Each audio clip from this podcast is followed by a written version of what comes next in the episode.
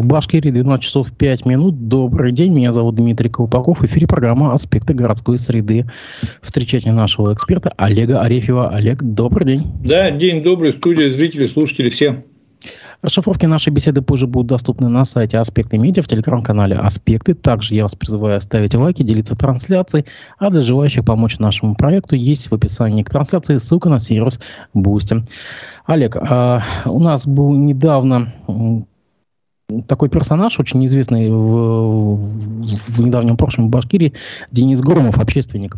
Он создал в Сарктамаке новый профсоюз таксистов.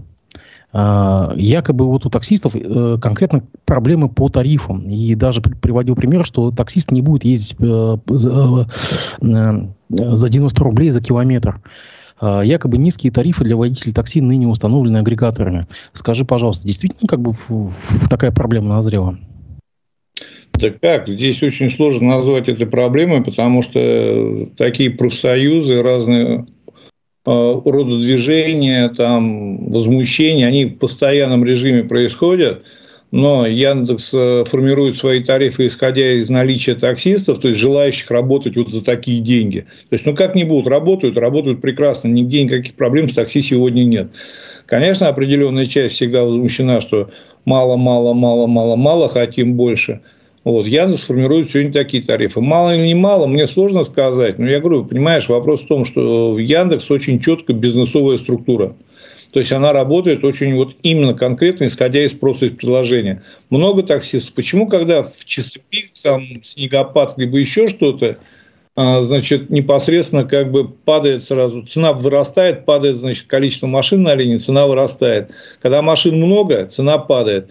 Вот машин много, цена падает. Можно любой профсоюз создавать, идти там хоть какие-либо заявления делать, Яндекс винить, хоть кого винить. Они Яндекс сами вырастили своими руками. Я лет 7-8 назад, ну не помню, сейчас не буду точно срок говорить, когда Яндекс только начинал набирать обороты, я с таксистами много общался. Я никогда не был близок, то есть не был вовлечен в тему такси. Ну, вот. Но с таксистами много общался, потому что это тоже транспорт определенный наш, как бы общественный. И когда я с ним разговаривал, говорю, ребята, я говорю, Яндекс приходит, вам надо сейчас уже начинать понимать, как-то собираться, группироваться, и с Яндексом как-то пытаться договариваться. Яндекс на заре своего становления договариваться был готов. И был готов на вменяемые какие-то предложения. Все говорили, да мы, я, я помню одних э, таксистов, стоящих в аэропорту, э, я их знал хорошо, причем довольно-таки долго, они сами были уфимские ребята – и я с ними разговариваю, говорю, понимаешь, говорю, Яндекс придет, вас всех поставят в неудобную позу. Они, да где Яндекс, а мы здесь нам в аэропорту, на нас работы всегда хватит. Года три назад приехал, стоит в том же самом аэропорту уже на машине Яндекс. Тоже сидит, клянет судьбу Яндекс. Они проворонили, они сами создали Яндекс. Они его накатали. Пойми, что без вот таксистов вот этих, которые ездят за 100 за 80, за 90 рублей, Яндекса бы не было. Вот в принципе просто не было бы. Вот сколько они хотят, ну, понятно, что ты сейчас спроси у любого таксиста, сколько хочешь, тысячу сразу, две, три, пять. Но как бы мы же понимаем, что за две, три, пять тысяч уже народ не поедет. Народ не поедет, как бы для Яндекса бизнес рухнет. Не будет пассажиров, работы для таксистов не будет. Вот поэтому здесь, как бы, понимаешь, эти профсоюзы, я слышал эти профсоюзы, знаешь, их каждый день десятками э, рождается и десятками гибнет. Также уходит в небытие незаметно никак вот профсоюз, понимаешь, вот профсоюз, опять же, они все предприниматели. Какой, извини за выражение, профсоюз? Чуть не выразился грубо, прошу прощения. Не может быть у предпринимателей профсоюза. Они даже здесь идут куда-то вообще в другую сторону. Они предприниматели, у них может быть ассоциация, у них может быть какое-нибудь некоммерческое партнерство, еще что-то. Профсоюз – это людей, работающих, нанятых куда-либо. Они никуда не наняты. Они все бизнесмены, по сути своей, в сегодняшней парадигме. Какой у них может быть профсоюз? Вот они даже здесь в тупик идут сразу в самом начале. Другой вопрос. Если бы они грамотно собрались, создали ассоциацию, вложили бы определенные деньги, раскрутили бы свой какой-то сервис заказа городской, который мог бы отжать у Яндекса определенный объем заказов, и там уже регулировать и как-то что-то решать вопросы вот в своих ценах. Но они же понимают, что все пойдут на Яндекс, потому что Яндекс удобнее, Яндекс вложил огромные деньги в свою раскрутку, которых у них нету. Поэтому много или дорого сейчас таксисты. Цены вообще в целом подросли. Я тебе больше скажу. По многим городам народ именно с автобусов убегает на такси, то есть садится работать, уходит на такси, потому что там лучше и больше получают, и лучше условия, и больше получают. Как в Уфе, не знаю. Цены в Уфе, честно говоря, как бы, ну, смешные относительно. Я вот приезжаю, когда, да, заказываю, и там проехать, ну, 4-5 кварт... ну, перекрестков, и у меня получается там 100-150 рублей днем, да. Я, допустим, в Санкт-Петербурге, там от 250 любая поездка начинается. Но, судя по всему, Яндекс держит такие цены, потому что, а, достаточное количество желающих работать за эти цены, б, потому что, значит, в принципе, понимает Яндекс, что за эти цены достаточное количество пассажиров готовых платить эти деньги – вот когда либо пассажиров не станет готов платить деньги, цена пойдет вниз, начнут давить. Когда не станет, значит, водителей готовых ездить за деньги, она начнет вверх идти. Это, это ну, азы бизнеса. Ну, а профсоюз... Миром, вот этот профсоюз, он пободается с Яндексом как-нибудь, они тарифы? Как он не пободается? Вообще никаким боком. Более серьезные люди на более серьезном уровне пытались бодаться с Яндексом. С Яндексом сегодня бодаться бесполезно. Яндекс сегодня до такой степени разросшийся вообще, в принципе, гигант с такими мощными ресурсами информационными и всем остальным, что какой-то стерлитамакский профсоюз, я не могу понять, зачем бодаться с Яндексом. Яндекс – это чей-то бизнес. Стройте свой, пускай они строят свой бизнес. Зачем бодаться с чем-то бизнесом вообще? Вот они даже в логике своей, Яндекс – царь и бог, надо с ним бодаться. Яндекс не государственная структура, она не устанавливает правила работы на рынке такси, она устанавливает свои тарифы, не нравится, устанавливает свои работы. Вот, понимаешь, как с Яндексом бодаться вообще смысл? Его смысла бодаться нет никакого. То есть, это знаешь, вот как а, ты приходишь в магазин, гречка 150 рублей – ты идешь, начинаешь воевать с производителем этой гречки. Значит, мы вот создадим себе профсоюз, чтобы эту гречку продавали не по 150 рублей. Дичь какая-то. А, тут нам в чате, кстати, пользователь по имени Павел пишет, ну, как выход, установка счетчиков, как это было во времена СССР, то есть э, тарификация по какому-то прибору учета, на твой взгляд, выход? Ты понимаешь, об этом говорили уже много, то есть, как бы, логика определенная в этом есть, об этом много говорили. Проблема в том, что, смотри, когда пытались устанавливать счетчики, как бы был такой момент определенный, в Уфе я не помню, а в целом по России я знал такие примеры, не пошло. Объясню почему. Дело в том, что вот водитель, э, как бы у них очень сейчас за долгие годы получился относительно сбалансированный такой механизм, когда водитель понимает, что идет затруднение, идет, значит, такое динамическое изменение цены. Начинаются пробки, ему, значит, надо дольше стоять в пробках, он меньше выполняет заказов, соответственно, цена должна быть выше, чтобы он заработал приблизительно ту же, одну и ту же сумму. А, сравниваю с, идеальными условиями. Если мы ставим счетчик, то просто когда начнутся пробки, часа пик, все будут уходить с линии. Все будут идти домой, спать, отдыхать, и машин вообще не станет. То есть, еще раз говорю, если это бизнес, его регулировать и регулировать цены на нем пытаться бессмысленно. Вот даже мы понимаем, что есть в этом здравый смысл, либо еще что-то. Но это бизнес. Если в бизнесе регулировать бесполезно. Общественный транспорт сейчас позиционируется как социальная услуга. То есть, это социальное обязательство государства перед э, жителями. Вот. Там поэтому идет регулирование цен и все остальное. А такси – это бизнес. Вообще, в логике такси – это комфорт. Это у нас, э, особенно в Уфе, когда общественный транспорт практически перестал работать нормально – сразу ну, большой популярностью стало пользоваться такси. То есть, это часть сейчас транспортной системы. И понятно, что любое повышение стоимости такси э, довольно-таки болезненно для пассажиров. И у таксистов у многих есть как бы основания жаловаться, еще что-то. Но это бизнес, воевать с бизнесом, тем более с позиции профсоюза, профсоюза, созданным нет, причем как создал? Вот он должен был зарегистрировать его, зарегистрировать как профсоюз, мы его не могли в принципе. Но именно как профсоюз могли, потому что сейчас многие как раз общественные организации выталкивают именно в зону там, профсоюзной деятельности, вот типа там играйтесь и остальное не трогайте. Но я еще раз говорю, бороться с бизнесом с помощью каких-то вот механизмов профсоюз вообще защищает права наемных работников. Вот если он куда-то наемный, и нарушаются его права, график работы нарушается, еще что-то, какой-то профсоюзный договор между работником и профсоюзом нарушается, там вот это э, как раз задача профсоюза. Здесь у них чистая ассоциация, но в эту ассоциацию должно собраться такое большое количество людей, чтобы они хоть как-то могли попытаться просто начать диалог с Яндексом. Сейчас для Яндекса это определенное такое количество там водителей, для них вообще не имеющего никакой значимости и роли, которые, ну, пускай они там хоть любые ассоциации. Причем самое интересное, я могу тебе скорее всего, я не буду спорить там или предлагать спорить, то я почти уверен, что там днем он создает профсоюз ругать, а вечером работает идет в том же самом Яндексе.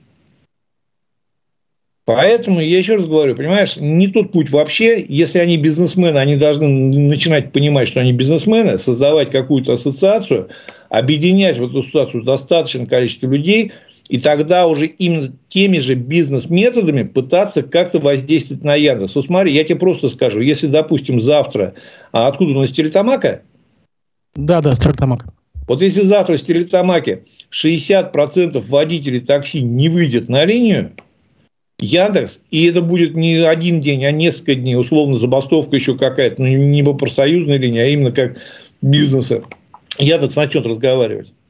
Пока для Яндекса это никто, это комаринный писк, вот этот профсоюз, то есть, который он не слышит, он не будет обращать внимания, и такими методами они не добьются ничего. Регулировать надо или не надо такси? Опять же, смотри вопрос. А что такое такси? Если это определенный вариант роскоши, то есть, как бы вот при Понимаешь, еще раз, такси, по сути своей, по логике, это роскошь относительно общественного транспорта. При отсутствии нормального общественного транспорта это становится общественным транспортом, и поэтому, еще раз говорю, болезненно воспринимается изменение цены и для пассажиров, и для этих, для перевозчиков. Как здесь бороться? Только рыночным методом. Здесь государство, я вообще не считаю, что оно должно вмешиваться. У нас государство в Уфе вмешалось в общественный транспорт и стало только хуже. А как профсоюз, еще раз говорю, никаких шансов нет, вообще ноль. Да, господина Искалина мы звали на этот эфир сегодняшний, но, к сожалению, он попросил перенести на следующий раз, он по объективным причинам не может. Насчет роскоши, не роскоши, но вот э, перевозчики начали вводить уже тарифы совместных поездок. То есть то, что когда-то мы видели ну, там, в нулевые годы, когда там студенты кооперировались и, в принципе, ехали до места учебы совместно там по 3-4 по человека. А сейчас появились уже официально такие тарифы, когда несколько человек собираются едут совместно. Ну, вот выход нет, смотри, еще раз. Вот мы с тобой должны понимать, что в городе есть э, определенное количество людей, которым каждое утро и каждый вечер куда-то надо ехать. А, причем чаще всего по одному и тому же маршруту. То есть, если их по этому маршруту везут относительно небольшие деньги а, общественный транспорт, то никаких бы совместных поездок бы не было в принципе.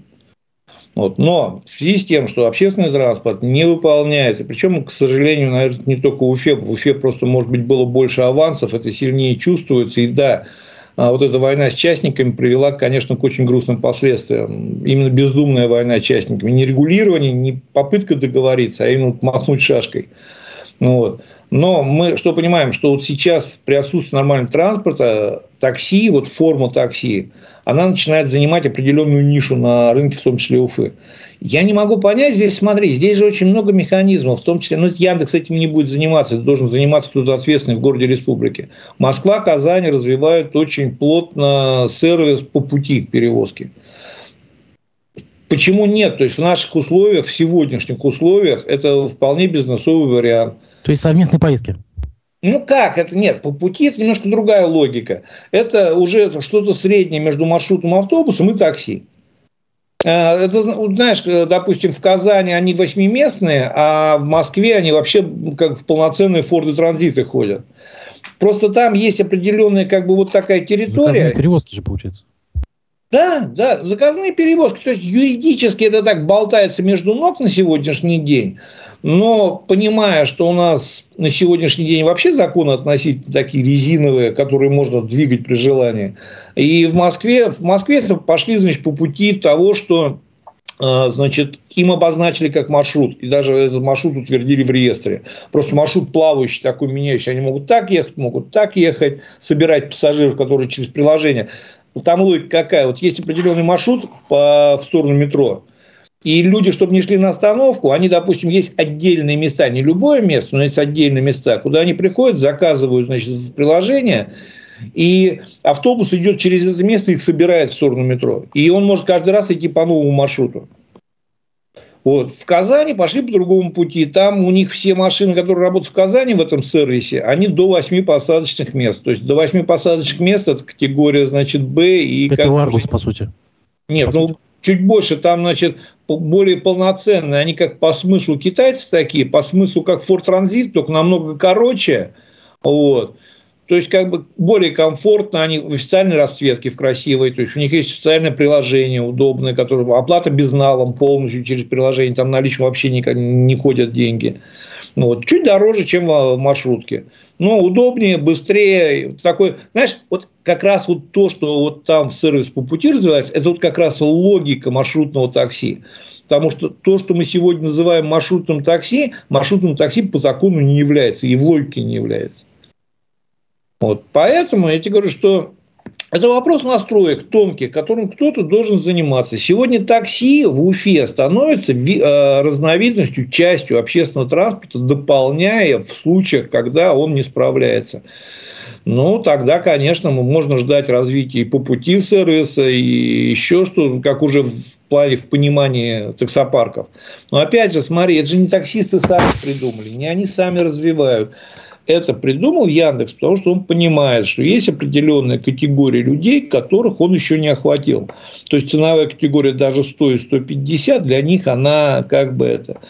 Он этот сервис по пути протестировал, не вчера запустил, не, он тестировал год назад. Он протестировал, посмотрел экономику, посмотрел, что заказы есть, потребность в нем есть, что есть люди, которые ну, не готовы платить 150 рублей, но им надо ехать, и вот им можно предоставить сервис за 100, за 90 рублей. Ну, вот такой, чуть посложнее, чуть подождать, кого-то заехать, забрать. Единственное, что я знаю, что таксисты от этих заказов отстреливаются двумя руками. То есть, а вот они их точно не любят. Потому что там суеты с заездами, с ожиданиями очень много – а сама стоимость поездки не намного вырастает для таксиста, то есть то, что он получает. Поэтому сами таксисты эти поездки не любят жутко. По-моему, на этом рынке работает перевозчик Лотос, это бывший Яндекс.Бус, насколько помню. Я или ошибаюсь? В Москве? Нет, нет, нет, вот э, здесь межрегиональные э, перевозки, если ты помнишь, был такой перевозчик Яндекс.Бус, а, он потом отдал свой бизнес такой компании, как Лотос, у них буквально междугородние маршрутки, там Уфа, Казань отходят от там, от юношеской библиотеки, это от бордюра грубо говоря. Что-то это напоминает. Смотри, здесь, Дим, очень четко надо делить. Мы понимаем, что сегодня вот структура, иерархия вообще перевозок построена следующим образом. Есть перевозки муниципальные, есть межмуниципальные, есть межрегиональные. На уровне межрегиональных перевозок, вот буквально только вчера в аэропорту сидел опять, э, много сейчас летаю, так получается. А вот, и читал новости, где-то разбился автобус, пять там погибших, э, Махачкала, куда-то он ехал, Москва, Махачкала, что ли. И опять начинается, что вот на, меж, на межрегиональных, вообще вот междугородних перевозках на больших полный бардак, ни у кого нет лицензии, ни у кого нет ничего. На межмуниципальных тот же бардак. Вот нам Понимаешь, здесь надо очень четко понимать. Во-первых, это не зона ответственности города, это зона ответственности уже межмуниципальные регионы – а междугородние – это вообще московский Минтранс ответственность, зона ответственности. Там с реестром вообще жуть страшная творится. Там половина реестра мертвых маршрутов, которые не исполняются. Никто их контролировать не может. Автобусы уходят реально не от вокзала. Но, понимаешь, вот там как бы очень аккуратно относятся к маханию шашкой, потому что понимают, что сегодня ну, людям надо как-то ездить. Те же самые автобусы с Махачкалы, с Узбекистана, отовсюду, они везут рабочую силу, которая приедет в Москву и будет убирать улицы. Вот. И если их не привезут, убирать они не будут. И поэтому там немножко другое отношение, и там, там все очень сложно. Нам надо сконцентрироваться, у нас проблема город. Вот город – это проблема. Такси это, это проблема уже внутри города. Междугородний такси это немножко другая история. Там и другая организация уже как бы чаще, и другие немножко э, механизмы, схемы, потоки финансовые. Поэтому есть как бы три уровня. Город, значит, муниципалитет, межмуниципалитет, регион и вот уже федеральный. Федеральный в ближайшем обозримом будущем точно ничего не изменится, вот точно, сто процентов. Даже не понимают, как что, куда менять. Там даже посчитать не могут. Межмуниципальные перевозки, ну, сегодня во многих, в Башкирии я знаю довольно-таки большое количество населенных пунктов, которые вообще не связаны никаким общественным транспортом с Уфой. Им там надо по 5-6 километров на лошади куда-то ехать, чтобы на какой-то проходящий автобус сесть. Вот. А городские, ну вот, зайцы надули, но пока не едет. Что будет дальше, будем смотреть, будем надеяться. Тебе тут в чате, кстати, такую реплику отпустили. Ну, ты как-то говорил, что выше э, там про смешные тарифы. Э, пользователь по э, нику Иска Мердиев. Такие тарифы нафиг в час э, пик от проспекта до Сипаева 2,5 километра 500 рублей. Ну, знаешь, видимо, в Питере и в эфире разные, разные Нет, расценки. смотри, Дим, вот ему вот очень простой вопрос. А его кто заставляет ехать на такси? Почему претензии к такси? Почему не претензии не к городу, который должны ему обеспечить общественный транспорт доехать? Вот он должен сказать, почему, он не должен задавать вопрос, почему такси 500 рублей стоит. Он должен задать вопрос, почему нет автобуса вовремя по нормальной цене, в которую я свободно зайду и сяду и доеду. Вот это вопрос я понимаю, потому что в этом отношении перед ним есть определенные обязательства, в том числе от органов исполнительной власти, города либо региона. Но в нашем случае больше региона, потому что все полнота решений принятия там. Все-таки не в городе, а в регион, на уровне региона. Вот этот вопрос справедливый. А такси – это комфорт и бизнес. Если ты хочешь ехать сидя, то здесь ты должен договариваться. То есть, как бы ты хочешь ехать в комфорте, ты хочешь сидя с кондиционером там, или с печкой, или что-то как-то еще, читать книжку по дороге. То здесь вопрос к таксистам никаких быть не может. Это их бизнес. И они тоже, я говорю еще раз, если им не будешь платить 500 рублей, их вообще не будет в это время на линии. Вот это тоже надо понимать. А претензии все, господа, вот сегодня вот в Уфе это все вот как бы на уровне Министерства транспорта региона, потому что все полномочия, причем а, вот, насколько я помню, на моей памяти, последний мэр, который имел реальные полномочия и вмешивался как-то в работу общественного транспорта, его регулировал, был Елалов. После даже Елалов... Качкаев нет, Качкаев, по-моему, даже вмешивался. Подожди, Качкаев, Качкаев, вот я сейчас тогда, у меня, значит, как структура порядка... Качкаев э, перед Елаловым. Елалов ну, вот я и говорю. Поэтому я говорю, последний Елалов был, а после Елалова... Нет, просто Качкаев очень сильно наводил порядки. Я помню, просто на оперативке Нет, ходил. До Елалова вообще... До Елалова мэрия играла определенную роль в организации транспорта, работы и всего остального. Но вот после Елалова эти полномочия у, у мэрии забрали. То есть мэрия сейчас даже если захочет, она ничего не сделает. Она, в принципе, у нее нет ни денег, ни ресурсов, ни понимания, точнее, точно нет денег, точно нет ресурсов. Без этого всего и понимания уже не спасет. Но, Но при этом буквально недавно Ради Хабиров он сказал, что Ратмир э, Мавлиев ответственен за транспорт. Напомнил так внезапно. Случайно. Он не напомнил, он вину свалил, откровенно говоря. Потому что как бы Понятно, что очень долго они надеялись и ждали, что вот они этими значит, автобусами всех поразят, и эту победу, естественно, хотели приписать себе, что вот мы пришли, махнули шашкой и довели, и дотянули.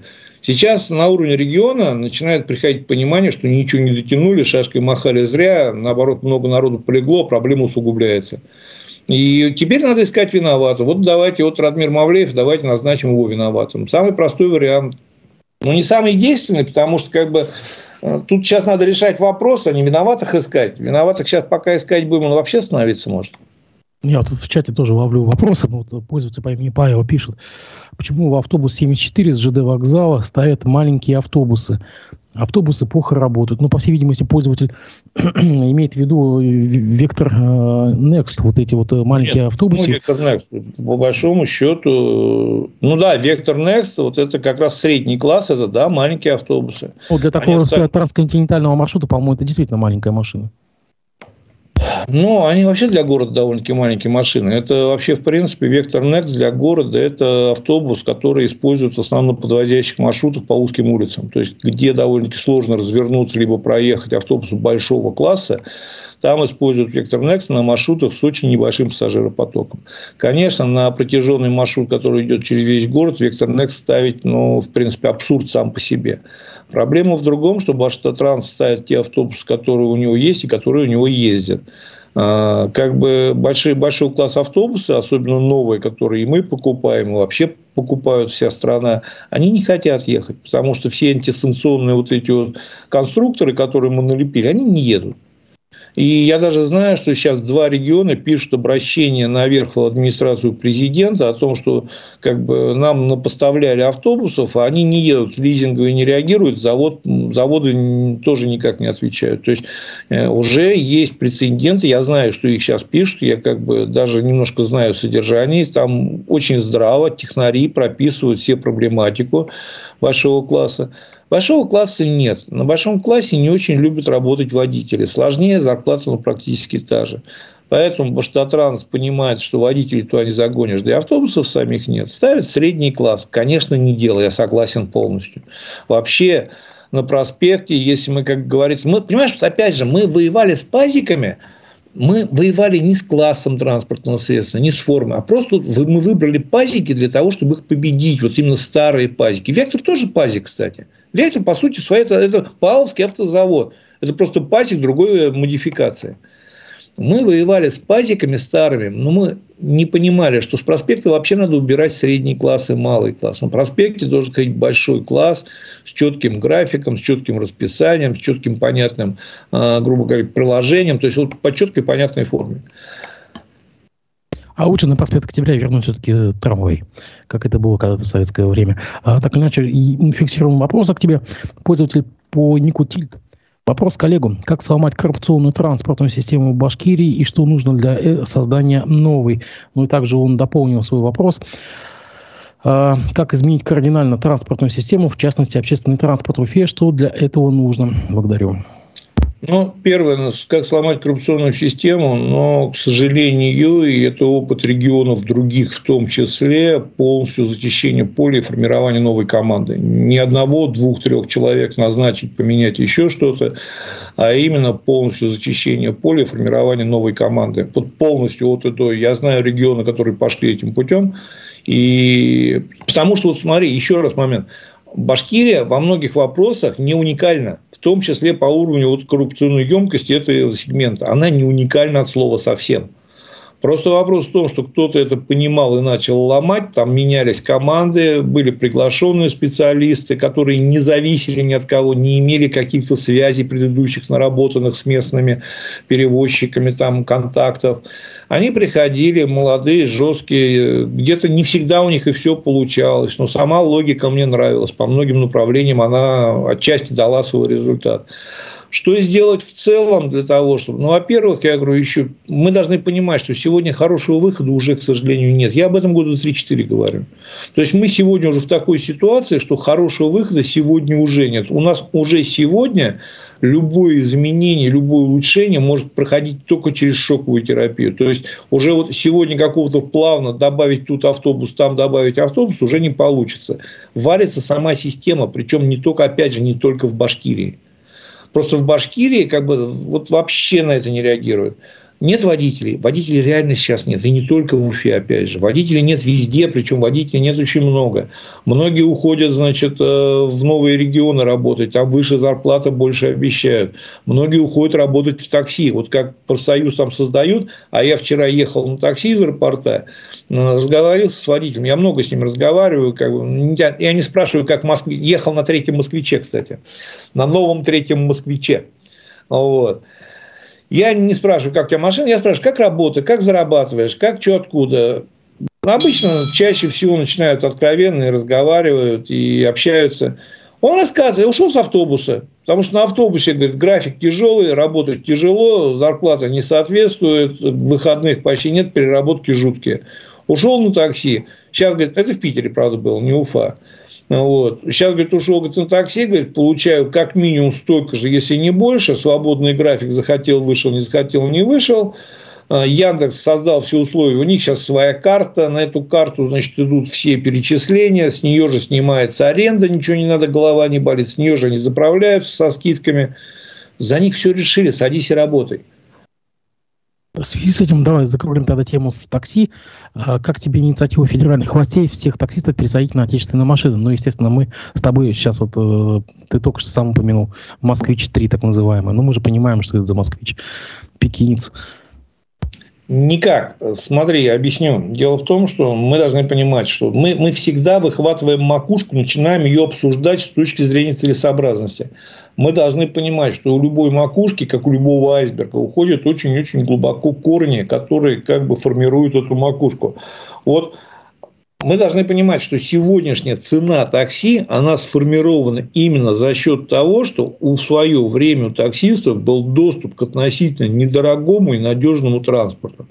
Чем менее надежный будет транспорт требовать большего количества ремонта и расходов на ремонт, тем в итоге будет это все будет ложиться в цену такси. Причем даже не с учетом, что это будет повышаться доход таксиста, это будет повышаться расходы на топливо, на ремонт, на обслуживание. Я не сильно уверен, что наши машины способны работать в таком же режиме, такой же срок, как работали те же самые неубиваемые Пола и те же самые Солярисы. Вот Пола и Солярисы, вот основной упор на Пола и Соляриса, на их качество, на их надежность и сформировал сегодняшнюю цену любое переформатирование, изменение. На электромобиле вообще не пересадишь. Я же разговаривал с таксистами в Москве, они прямо говорят, Олег, электромобили для нас смерть. Я говорю, почему? Объясни. Говорю, вроде же экономия, ты же вроде бензин не тратишь на электричество. Они объяснили очень просто. Для любого таксиста автомобиль – это актив. Он покупает автомобиль, он надеется 2-3 года на нем отработать, и потом, покрасив, смотав спидометр, его продать. Понятно, что покрасят, понятно, что смотают спидометр. Дурак найдется, дурак купит. Но он выручит в итоге определенные деньги. Плюс к тем, что который заработал в процессе этих двух-трех лет работы на нем. Электромобиль через 3 года работы в такси не, ну, может уже не стоить ничего, потому что, во-первых, э, даже официально батареи у них как бы вот по 10, где-то неофициально 7-8, при жесткой эксплуатации лет 5 батарея. Этот автомобиль пригонят на сервисную службу, посмотрят, значит, как держит батареи, никак. А без батареи вообще ничего не стоит. То есть таксист теряет мощный актив, он после того, как 2-3 года проработал в машине, ее продать не может. Вот то же самое с советскими. Смотри, если он полик 3 года откатал, Солярис 3 года откатал, продал его по хорошей цене. Сейчас он возьмет «Ладу», откатает ее три года, через три года, понимая, что это уже будет не полый и не «Солярис» по состоянию, он дорого продать не будет. Вот эту разницу он тоже будет закладывать в стоимость перевоза. Мы это должны четко понимать. И поэтому экзамен. Я понимаю, что делать это безвыходности. Надо загрузить свои мощности. Вот как мы автобусы свои покупаем, которые не едут, сейчас будем покупать свои легковые машины, которые тоже ехать не будут хотеть.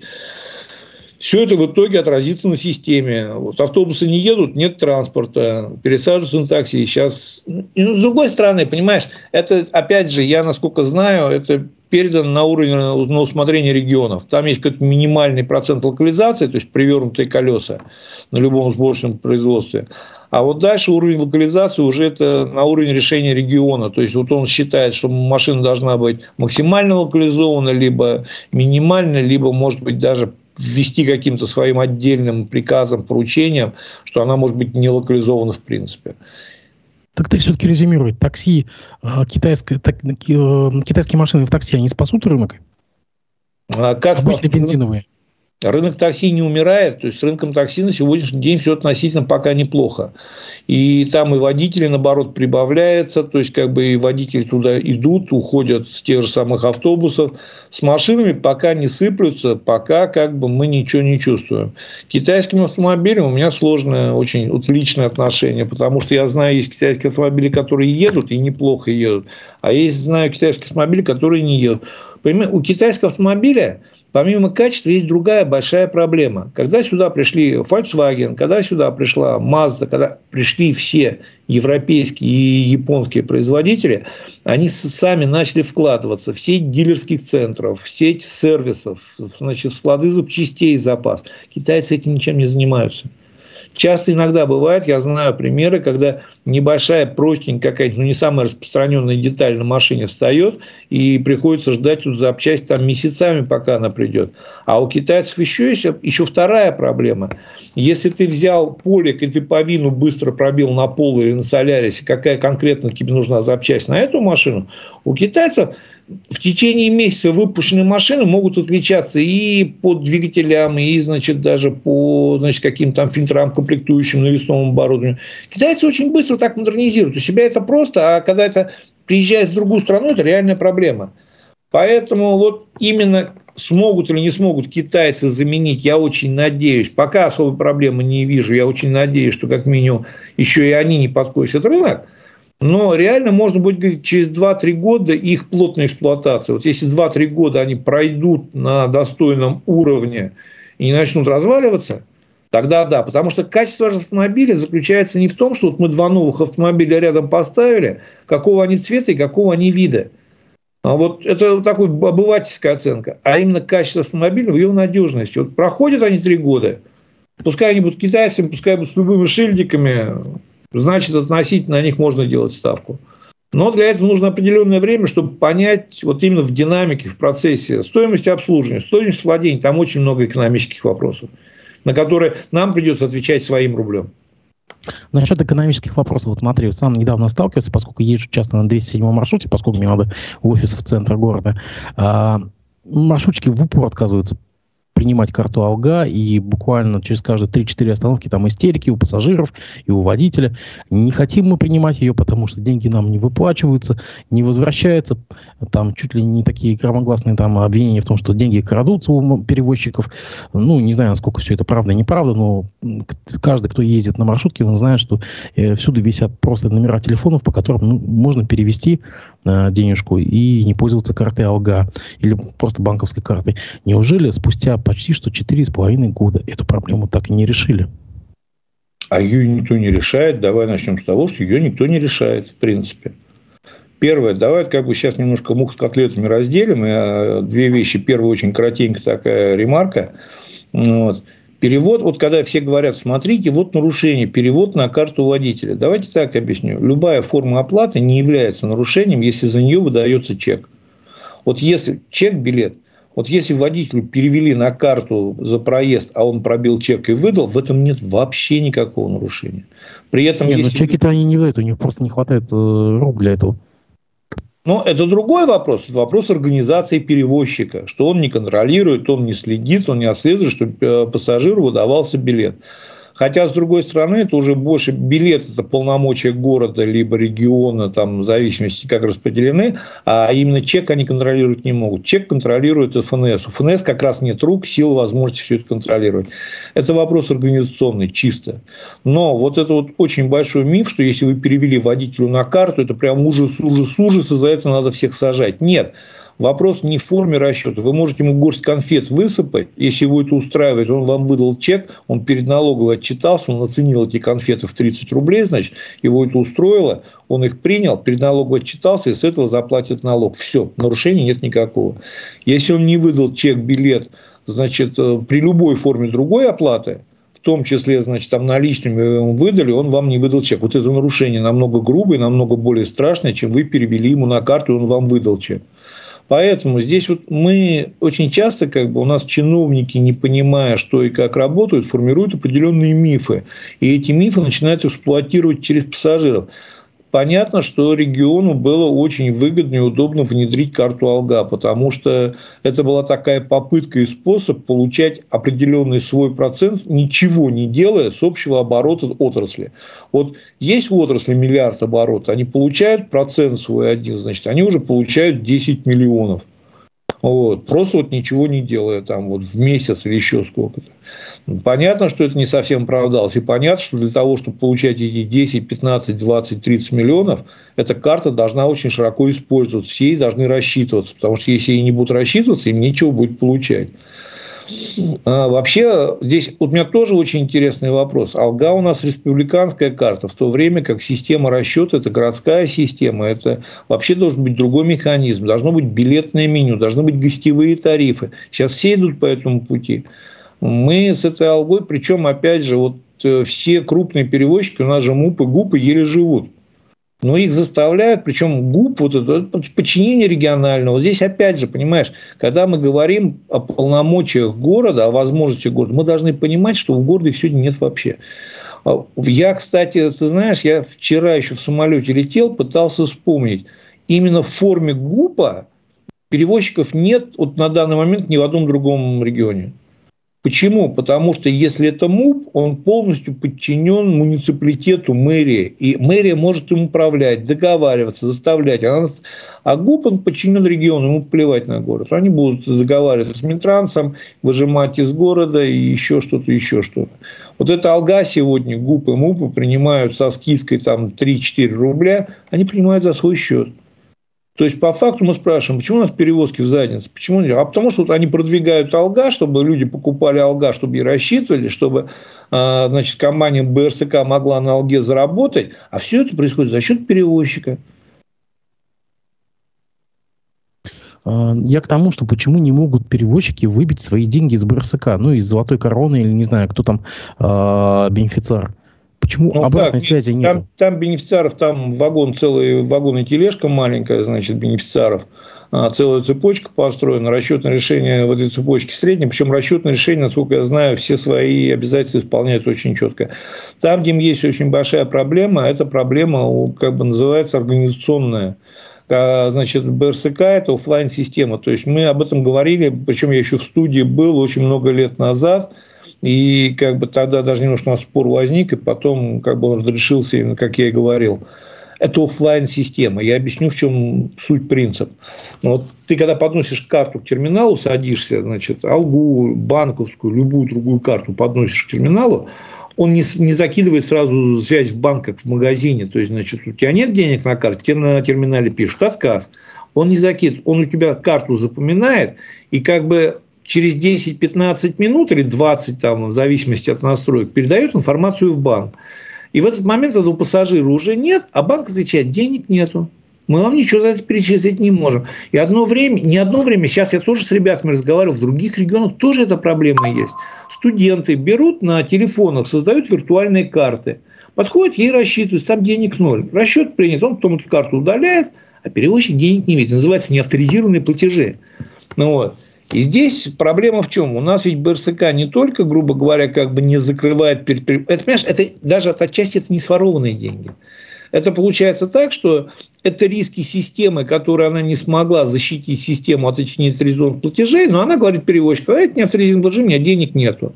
Вот сейчас БРСК берет больше всех процентов, 4,5, по-моему, если не ошибаюсь, ну 4 с чем-то точно. Вот. В других регионах процент намного меньше.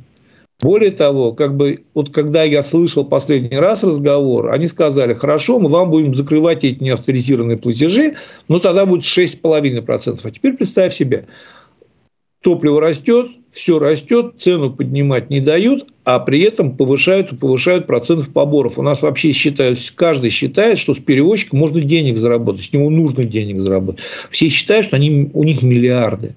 Вот просто миллиарды. Вот Куда ни копни, под сиденье, под любое залезть, деньги э, пачками лежат. Надо с них получить как-то. Вот через БРСК вытащить, через еще кого-то. Их не надо доить перевозчиков. Их надо с ними сейчас надо договариваться и нормально структурировать. Вопросов к ним тоже очень много. К частникам очень много вопросов. Бардака много. Но все понимают, что сейчас еще сильнее надави. Мы вот надавили, у нас город почти стал. Сильнее еще надавим, вообще все встанет. Вот здесь пользователь Павел нам пишет, что все водители стали самозанятыми, и претензии к ним не принимаются вообще. В, в плане такси согласен полностью. В плане автобусов нет законодательно запрещено по 220 федеральному закону от 2015 года. А водитель, работающий на любом маршруте, на автобусе маршрутом, должен быть устроен по трудовому договору в организацию перевозчик. Договора ГПХ не проходят, остальное все не проходит. Кстати, вот если бы там формат самозанятости бы э, смогли ввести и продвинуть, для отрасли это отчасти было бы спасением. Потому что сейчас большинство перевозчиков именно зависают на расходах оплаты фото. То есть, причем опять логика довольно-таки кривая. Они платят огромные налоги, а потом идут к государству обратно их просить. Самозанятые, ну, сегодня официальный легальный формат, когда водитель сам там 4 или 6 процентов будет платить с своего дохода. Просто сделать реестр добросовестных недобросовестно, но по закону сегодня понятно, что где-то вообще работают не оформлены. Я же не говорю, как работают. Работают вообще через, два, через одно или через два места. Вот. По закону самозанятый неоформленный перевозчику по официальному трудовому договору водитель работать на линии не может. Пойдем дальше немножко по повестке. Э, изношенность трамваев в Уфе составила 99%, об этом заявил МУЭД. И я видел недавно, что даже дал комментарий э, портал УФА-1 по этому поводу, который пытался разобраться в ситуации. И тут предыстория такая 17 года, когда начинается история с банкротством Муэты. Э, изношенность трамваев просто ужасная, троллейбусы ужасные. Но хотя вот нам в чате сейчас пишут, что с появлением новых троллейбусов, которые, по-моему, в Пензу должны были уйти такие зеленые. Да, да, зеленые, пензенские. Ага, люди начали на них ездить. Я, кстати, у себя в Инорсе наблюдаю, что да, действительно, э, люди начали ими пользоваться. Так или иначе, как ты на сегодняшний день, на 2 февраля 2024 года можешь оценить состояние электротранспорта Уфы? Да никакое. Предсмертное. Как оценить? Предсмертное состояние, по большому счету. Потому что до сегодняшнего дня ты должен понимать, и слушатели должны понимать, что электротранспорт – это не только троллейбус, даже новый, даже пензенский. Вот. Электротранспорт – это очень большая система. С одной стороны, это система, которая работает, вот если в нее сейчас серьезно вкладываться, она работает в очень далекую перспективу, хотя бы просто потому, что сегодня те трамваи, те рельсы, рельсошпальное значит, путевое хозяйство, контактную сеть, которую мы эксплуатируем, была построена еще в Советском Союзе. Вот такой запас мощности, что мы до сих пор это эксплуатируем, 99% износа, а мы это продолжаем эксплуатировать. Ну, вот, поэтому, но сегодня не любят работать. Сегодня даже KPI так не стоит перед чиновником, перед региональными построить систему на многолетней годности. Сегодня основная задача дать результат сегодня, отчитаться, завтра утром в крайнем случае, до конца недели, все, если не отчитался, не показал победу, ты как бы KPI свой начинаешь ронять, тебе начинают появляться вопросы. Трамвая нет, общественного транспорта вообще нет в этих KPI для губернаторов. То есть он вообще может не ходить, вот как бы. Причем здесь вопрос только работы с общественным мнением, потому что, смотри, очень интересный момент. Я недавно был в Челябинске тоже, ну, по своим вопросам, как бы, и тоже посмотрел транспортную систему. У нас там даже круглый стол был э, в общественной палате на эту тему в Челябинске с транспортом, ну, если не сказать, что хуже, ну, не лучше нашего точно. Там еще, там вот ездят еще совершенно спокойно, олдскульные пазики. Заходишь в Челябинске в пазик, там сидит дядька, тут сигарета, тут, значит, кино играет, тут, значит, ведро для мелочи. Вот, значит, сидит так в майке, спину чешет, значит, и Вообще, вот просто я когда зашел, я вот такой ощущение, что я в 90-е так вот, машину времени изобрели, я так раз вышел из нее в Челябинске на остановке. Ну, а ты посмотри, с другой стороны, по всем федеральным ресурсам, по всем этим, Челябинск лидер по транспортной реформе, один из лидеров.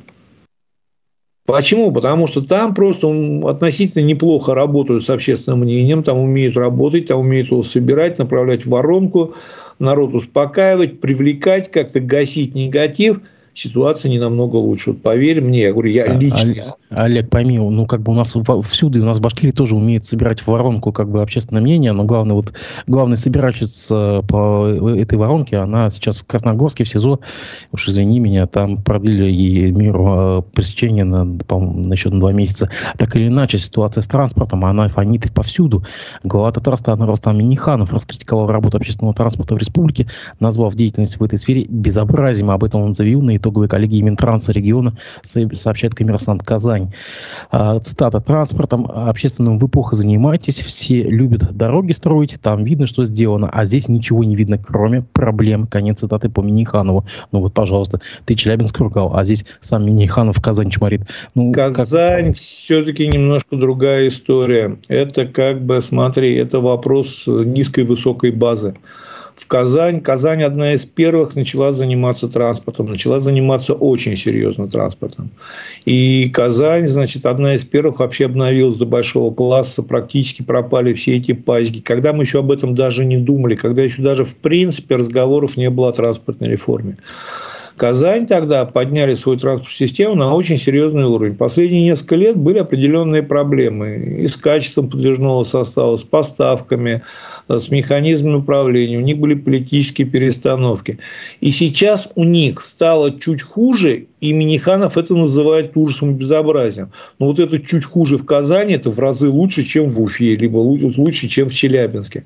Потому что вот э, как бы в Челябинске с низкой базы надувают историю про успехи, А в Татарии был хороший общественный транспорт, очень достойный, не скажу, что идеальный, но очень хороший, достойный.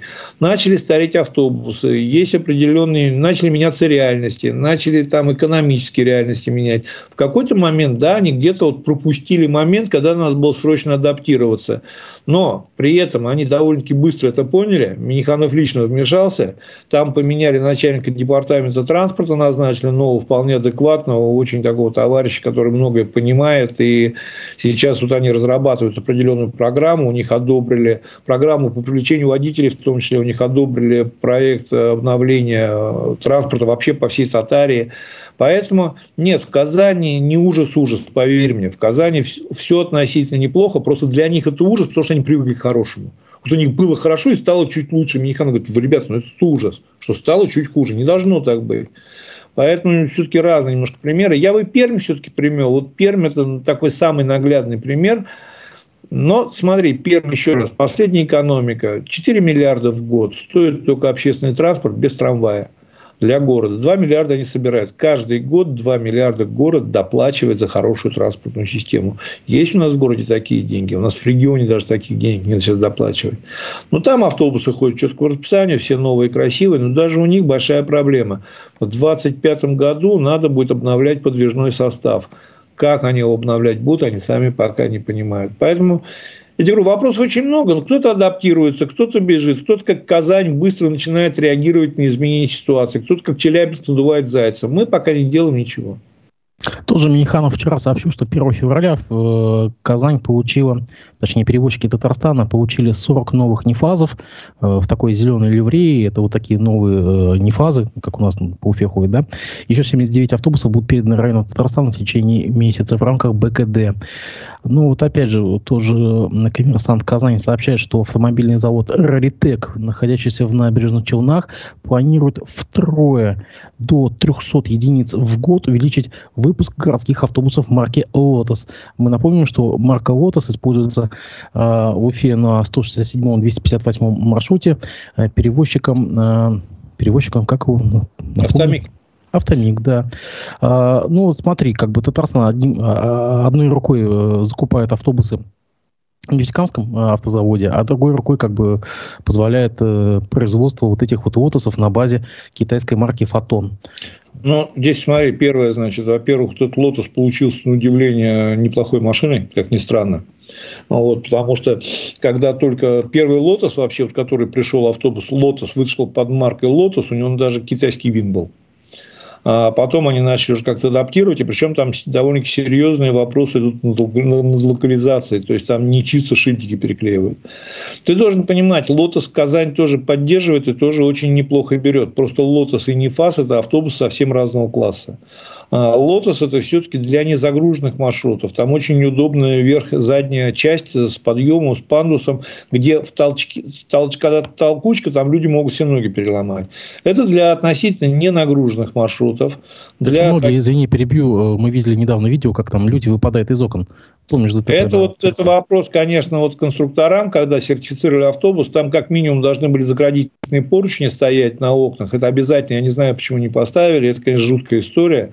И мне удивляет, почему как не отреагировали на это. Но это разного класса автобусы. Казань берет много лотусов для регионов. В Казани, смотри, опять же, в Казани очень хитрая схема. Там ведь автобусы по многим регионам не вешают на мупы, тем более мертвые. Они отдают их в аренду частникам.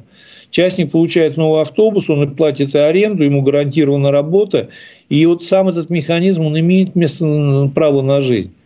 А, но у нас вот как бы, у нас вот ГУП Башавтотранс – это наше все. Но ГУП Башавтотранс, к сожалению, не выводит. Он неплохо, ради бога, пускай живет двумя руками за. Я его люблю, он мне нравится, я его помню с детства.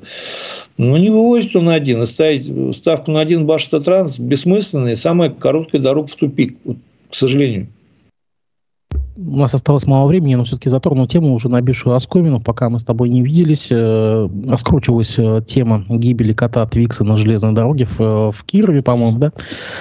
Мы видели, что буквально в выходной день, в, суб, в субботу, РЖД, монополист, под напором общественного давления изменила правила перевозки, которые, по-моему, не менялись даже со времен МПС СССР. И, ну, в части перевозки э, животных. Э, ну, этот кот Твикс, он чуть меньше вот той собачки, которая у тебя за спиной на, на картине, на самом деле. и, и, и я видел как бы твой пост в соцсетях, где ты на самом деле все возложил, всю ответственность за гибель этого кота на сопровождающего. Может быть, это так. Мы не беремся никого осуждать. Так или иначе, а, а, а, петиция с просьба уволить проводницу набрала больше четверти миллионов голосов. Это больше, чем забрал Борис Надеждин своих, своих подписей, на самом деле.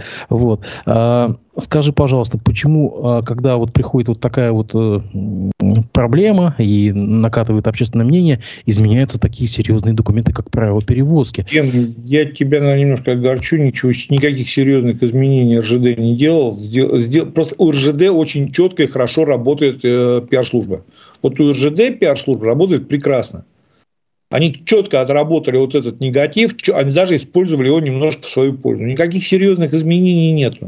А более того, я говорю, сейчас вот эта петиция, она сыграет другим концом для всех остальных владельцев животных.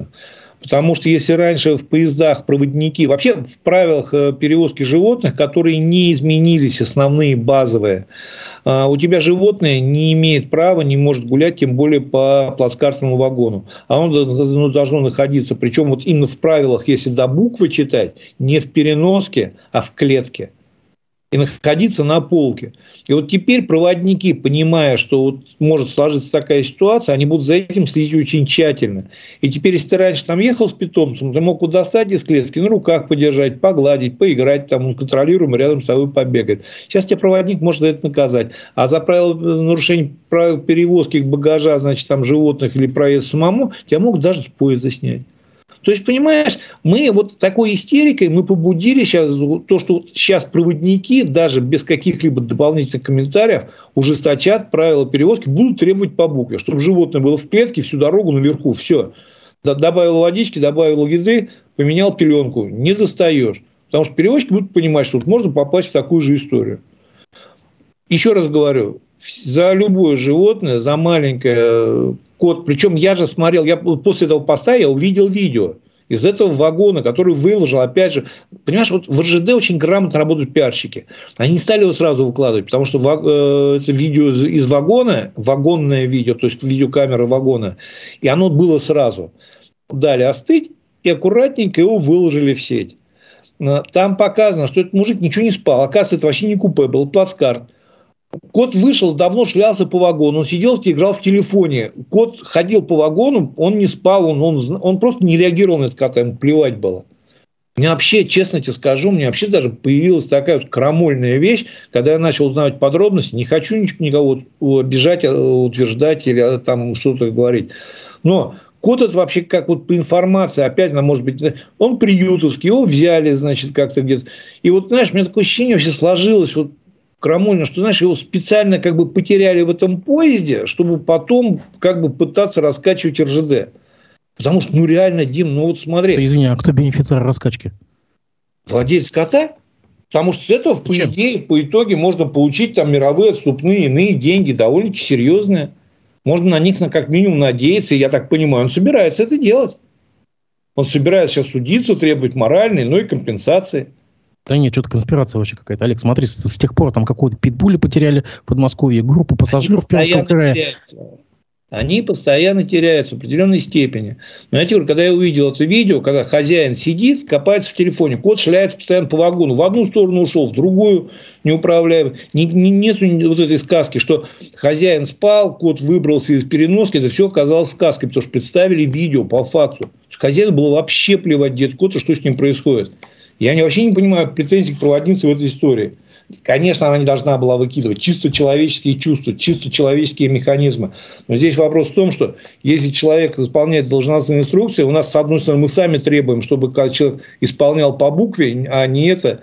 По букве она как бы ну, практически исполнила все, что вот у нее не было обязанности этого кота держать в своем этом, куда-то вести, кому-то сдавать. Сейчас появилось, будут сдавать.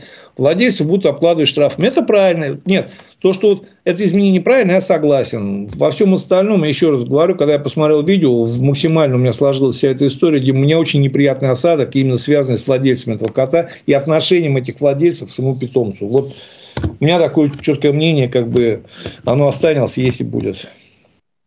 А, другая тема. Буквально вчера стало известно, что запущен новый торговый центр в Черниковке сделанный на базе бывшего автоцентра «АвтоВАЗ». Э, это такое знаковое место, когда-то в советское время, э, собственно говоря, сервисный центр Волжского автозавода. Э, теперь это новый торгушник. Я, кстати, недавно в личку получил такой комментарий, главное, чтобы там был главпивторг. Скажи мне, пожалуйста, все, ценность таких вот гигантских автоцентров, она больше не играет никакой важности. Действительно, это был гигантский автоцентр по обслуживанию машин отечественных. Ну нет, конечно, не играет. Сегодня вообще никакой роли, никакого смысла не имеет. По одной простой причине. Сегодня совсем по-другому сформирован рынок реализации автомобилей, совсем по-другому сформирован рынок обслуживания автомобилей. Раньше же не было обилия такого количества частных и вообще любых сервисов, возможностей.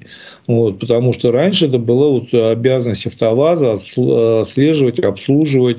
И это были такие, как тебе скажу, очень вот мы проговорим про коррупцию, там в Советском Союзе директор любого станции технического обслуживания был человек, мало того, что уважаемый во всем городе, один из самых богатых людей города. Потому что попасть без очереди, поставить нужную запчасть, там записывались, там стояли неделями, а то и месяцами в очереди в эту историю. Сегодня, конечно, такие гиганты неповоротливы, они не, не с точки зрения экономики как бы не работает эта история, не с точки зрения логики, целесообразности, совсем по-другому работает механизм рынка. Нет, конечно, сегодня такие автоцентры крупные уже вообще не имеют никакого смысла. Ну, так получается, делают сейчас будущее за мелкими авто, авто, э, как это, автомастерскими? Ну, как бы понимаешь, вообще сейчас история такая идет, и весь мир потихонечку к этому идет, что вот такого глубокого как бы уже ремонт – это большая редкость. То есть, если, допустим, у каждого «Жигуля» в свое время там ближе к 100 тысячам обязательно перебирали двигатель, сейчас я, наверное, на своей памяти не вспомню вообще кого-то из знакомых, даже дальних, что тот на своей машине перебирал двигатель. То есть, понимаешь, другие машины, другие требования, другой уровень сервиса, другое качество сервиса, другая скорость сервиса. Вот. Все меняется. Конечно, сейчас будет больше сделан упор на маленькие сервисные станции. Ну, как маленькие, опять же. Понимаешь, любой дилер сейчас он обладает сервисной станцией. На гарантийном ремонте он неплохо зарабатывает, очень хорошо зарабатывает на гарантийном ремонте. Поэтому я говорю, конечно, формат уже вот именно таких гигантских, неповоротливых, слабо управляемых и плохо стандартизированных сервисов, он ушел давно. И, насколько я помню, это АвтоВАЗ пытались возродить, пытались раскачать, было несколько попыток, несколько подходов но шансов именно вернуть его как бы в лоно церкви уже никаких нету, абсолютно. И понятно, что ну, что-то с ним надо было делать. Владелец понимал, что для него это актив, надо как-то продать. Ну, давай сделаем а, там, общественное пространство или торговый центр. Может принесет деньги. Я не видел, не смотрел, но если сделано хорошо, почему нет? Там нет никаких общественных пространств в целом в том районе. Это район Лопатина, напомню. Так, у нас есть один вопрос от пользователя Тильт.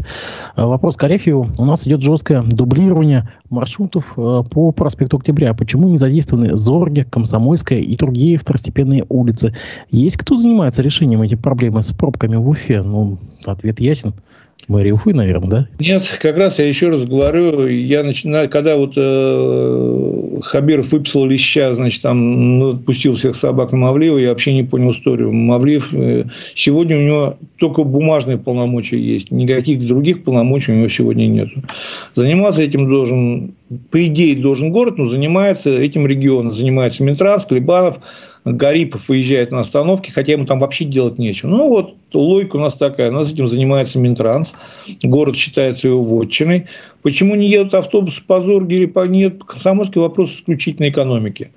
Потому что сегодня в, город, в городском бюджете, в региональном бюджете нет денег перевозчикам доплачивать, как это делают в Перми. Тогда перевозчик едет там, где сказала мэрия. Вот мэрия сказала ехать по дворам по пустым, он будет ехать по дворам пустым, потому что город ему компенсирует те деньги и даст заработать, даже проехав пустым. Но вот этот автобус будет вести одного пассажира там, где надо. У нас пустой автобус ездить не будет, потому что им ничего не компенсируют, а если он там не зарабатывает, а раскатать любой маршрут это надо минимум полгода, и если он там не зарабатывает, то, грубо говоря, получается то, что как бы он будет работать, что за это платить деньги за то, что он работает? Не будет. Это бизнес, еще раз говорю. Поэтому они там не ездят, потому что экономика у них не пляшет, доплачивать мы не можем. Хотя, конечно, нужно регулировать, нужно разводить маршруты. В самой задублированности при правильно построенной маршрутной сети ничего плохого как раз нет, при правильно построенной. У нас хаотичная задублированность, я помню, у нас через округ Гали проходит 64 маршрута. Ни в одном городе такого больше нету. 64 разных маршрута. Понятно, что автобусов много, а остановка... Извини, уточню, через улицу или через остановку? Через остановку Кургали в сторону сельхозного института. Вот конкретно через эту остановку проходит 64 маршрута. Понятно, что такое количество автобусов, они просто не способны одновременно, подходя к остановке, на ней поместиться.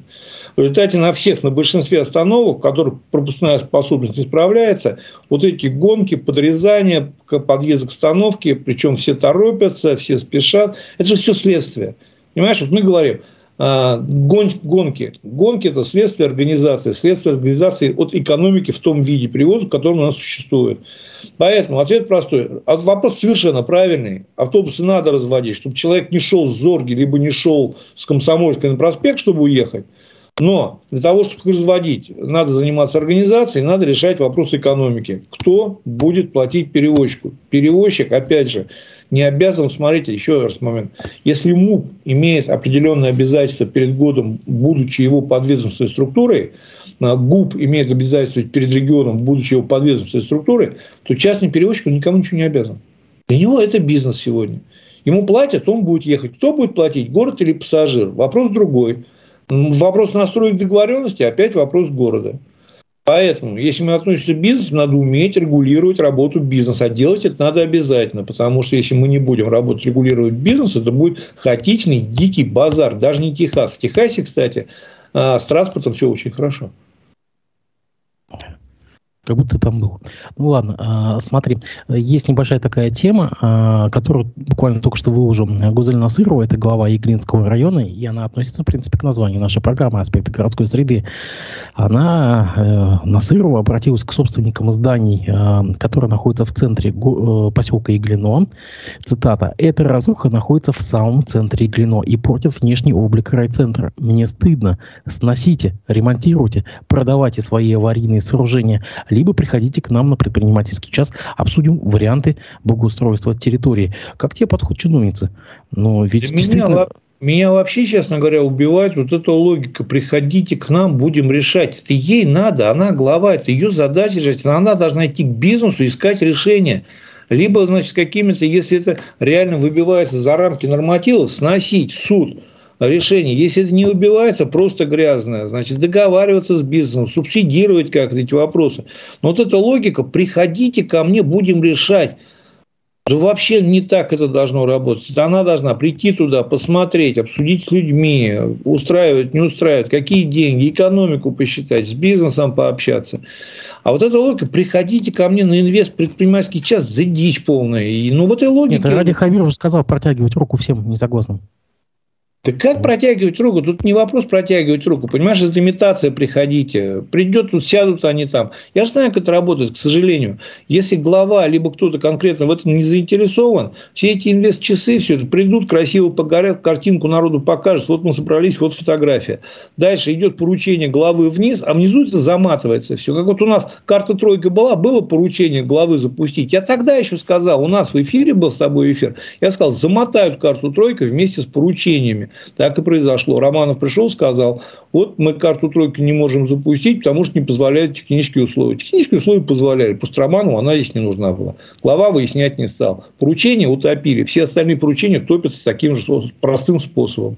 Поэтому но ну, она потому что все-таки главы районов все-таки пытаются навести порядок у себя хотя бы в райцентрах. Но действительно, по любому райцентру проедешь, по любой деревне, стоят неказистые какие-то старые колхозные здания, заброшенные, просто уже разрушающиеся. Пытаются что-то сделать все-таки. Им у них денег нет. Для того, чтобы это что-то, здание отреставрировать, отремонтировать, сделать красивым, привлекательным, у них нет денег. Сейчас в любой деревне, в любом райцентре, в средней руки – а основной точкой притяжения является магазин «Пятерочка». Это самое красивое, самое блестящее здание. От него уходят все автобусы, а, там собираются все люди, там торгуют бабушки своими шерстяными носочками. И в центре вот этого всего хаоса блестит такое яркое пятно «Пятерочки» магазина. А на ремонт остальных магазинов, все остального, у бизнеса нет денег, потому что они не настолько рентабельны, эти магазины, чтобы позволять еще делать там богатый ремонт. У самой администрации тоже нет денег. Ну, придут они туда. Что они придут? Ну, на инвест-час придут, скажут, а можно мы сюда миллиард инвестируем? Она скажет, можно, молодцы. Такой миллиард, там, кто будет туда инвестировать? Там никакой экономики, по большому счету, нет. Это вопрос такой, который надо в очень тонких настройках решать. И решать это сложно. Причем, Дим, понимаешь, здесь в чем проблема? Вот сейчас можно, конечно, я часто сам ругаю чиновников, люблю это делать, делаю с удовольствием. Вот. Проблема в том, что часто-то и у них ни возможности, ни полномочий что-то решить нет, ни денег, самое главное, нет. Вот придет на в регион, скажет, там, ну, в Министерство экономического развития или куда-то скажет, мне надо, ей скажет, слушай, у нас без тебя тут со школами проблемы, еще что иди ты вот со своими этими домами. А так она на сегодняшний день отметила, я вижу, я понимаю, я стараюсь решать, но никто не идет с деньгами. Все. То есть, на любой ответ там, на следующем оперативке у нее есть. Это такой механизм выживания чиновников. Завершающий вопрос нашего выпуска. Э, в авиакомпаниях пожаловались на импортозамещенные свечи производства Уфимского агрегатного производственного объединения. Об этом сообщает издание «Ведомости». Новые отечественные свечи зажигания для французских двигателей СМ-146, стоящие на самолетах Суперджет-100, служат почти в 10 раз меньше, чем импортные. Э, издание напоминает, что э, ранее до разрыва отношений с западными партнерами на эти двигатели ставились свечи американской фирмы Unison Industries. Они выдерживали до 1000 часов эксплуатации эксплуатации. И по их словам, э, по словам источников э, издания «Ведомости», новые свечи производства Уфимского агрегатного производственного объединения держатся до замены всего 100 часов. То есть, получается, в 10 раз меньше. Ну, вот такие новости импортозамещения. Как это можно прокомментировать вообще? Ну, здесь как бы все-таки немножко двоякая ситуация. Смотри, первый вопрос не сроки, сколько они держатся, сколько они держатся, сколько они служат. Это исключительно проблема эксплуатанта. Это не проблема ни качества, ни безопасности перевозки. Это проблема эксплуатанта и дополнительных расходов на более частую замену свечей. А, если эксплуатантов это устраивает, они так решили, они в любом случае заложат это в цену билета, и как бы мы это отчасти ощутим в своем кармане. Но они в любом случае они все закладывают туда, эти свечи там будут ну, десятой доли копейки. Вопрос надежности свечей, то есть основной вопрос надежности. То есть если они эти 100 там условно километров и часов прорабатывают четко без боев, ну, тогда это вопрос исключительно денег, не является проблемой. То есть, как э, говорили люди из Израиля, что если вопрос можно решить не за деньги, это не, не проблема, это расходы. Вот тогда это просто расходы. Если эти 100 часов они не вырабатывают без гарантии, без распределения, тогда это вопрос безопасности, это другая история. Причем я знаю этот завод хорошо, я помню его очень хорошо еще в своей молодости, мы имели с ним контакты, и даже в такие лихие года, где там свечи мы от них получали, еще что-то. Их свечи были как бы простенькие, но они были довольно-таки неплохими. Я не знаю с авиационными свечами, ничего не могу сказать. Никогда с ними не работал, не сталкивался. Автомобили были простенькие, они, конечно, были дешевле, им надо было по части менять, но были неплохие свечи. Но учитывая возраст завода, и насколько я знаю, что там никто ничего не модернизировал, могу ошибаться, я не думаю, что они вообще что-то сейчас такое серьезное, с перспективой. Скорее всего, это та же история, что, знаешь, шильдики на москвиче. Вот. Могу ошибаться, не знаю историю по заводу. Но если они 100 часов проходят, честно проходят, с гарантией, что они раньше не грохнутся, значит, это просто расходы. А, кстати, вот на твой взгляд, ведь когда-то Уфа была э, крупным э, центром э, производственным для авиационной промышленности. Не знаю, там завод э, ламповый делал фары для самолетов. Я помню, у них в номенклатуре были э, в, самолетные фары. Сороковой завод тут делал всю арматуру топливную, там еще, еще, и еще. Вионику делал очень много. Вионику, там Магитрон что-то еще свое там делал, какие-то радиостанции бортовые и так далее. Вот сейчас вот э, на волне вот этого импортозамещения э, столица Башкирии может возглавить вот это импортозамещение в самолетной отрасли или уже все? Гипотетически она может все. Вот гипотетически она может все.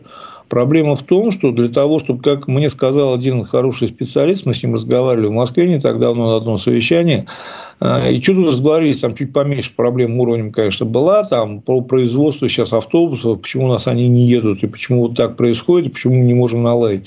И он сказал правильные вещи, для того, чтобы нам сейчас построить свой автобус, нам надо сперва построить школу, которая выучит людей, которые будут учить потом тех, кто будет собирать эти автобусы. То есть, Мы можем все, вопрос во времени, сколько нам для этого времени, сколько нам ресурсов, как нам надо менять управление, кого ставить, кого убирать. Специалистов первое, понимаешь, проблема же не завод создать.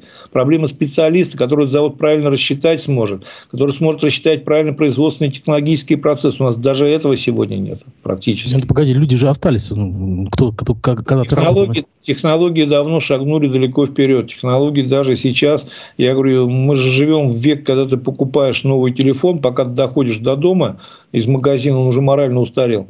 То же самое авиация, то же самое все. Очень много технологий изменилось. Есть очень много новых технологий. Раньше вот был у нас Ту-154, был прекрасный самолет, прекрасный, но в сегодняшних реалиях он бы не выжил, потому что там расход топлива был такой, что по экономике они вообще никуда не бились. Он быстрее набирал высоту, быстрее летал все остальное, но с его расходом топлива он сегодня в экономике бы не выжил. Поэтому еще раз говорю, Дим, можно все. То есть в реальности, если мы сейчас затянем как бы пояса, стартанем и как минимум поймем проблему, ну еще раз, мы сегодня в передаче говорили, никто сегодня не планирует на 5 лет. Как было хорошее кино про бандитов, где-то там 90-х какое-то. И там был такой момент, который я запомнил всю жизнь. Там подходит помощник бандиту в красном пиджаке, только в малиновом новый русский ест, он говорит, слушай, говорит, вот мы завтра договорились. Он такой поднимает на него глаза, говорит, ты посмотри, говорит, где я и где завтра. И вот сегодня все чиновники живут в этой логике. Посмотри, где я и где завтра. Нужно сегодня решение, нужно сегодня победа. Победа не в авиастроении, не в моторостроении, не в организации перевозок, ни в каком-то направлении. К вечеру реальных быть не может. Могут быть только надутые какие-то истории, показатели, цифры. Вот все. Может быть, кстати, это неплохо. Челябинск очень как бы неплохо с этим живет. Его это устраивает. И ведерко для мелочи, я помню. Да. А, Олег, благодарю тебя за то, что ты нашел время выйти в эфир. Я на, напоминаю, что у нас был в эфире Олег Арефьев. Э, надеюсь, что мы увидимся уже в следующую пятницу без боев. Спасибо тебе большое. Хороших выходных всей нашей аудитории. Всего доброго. До свидания. До свидания всем.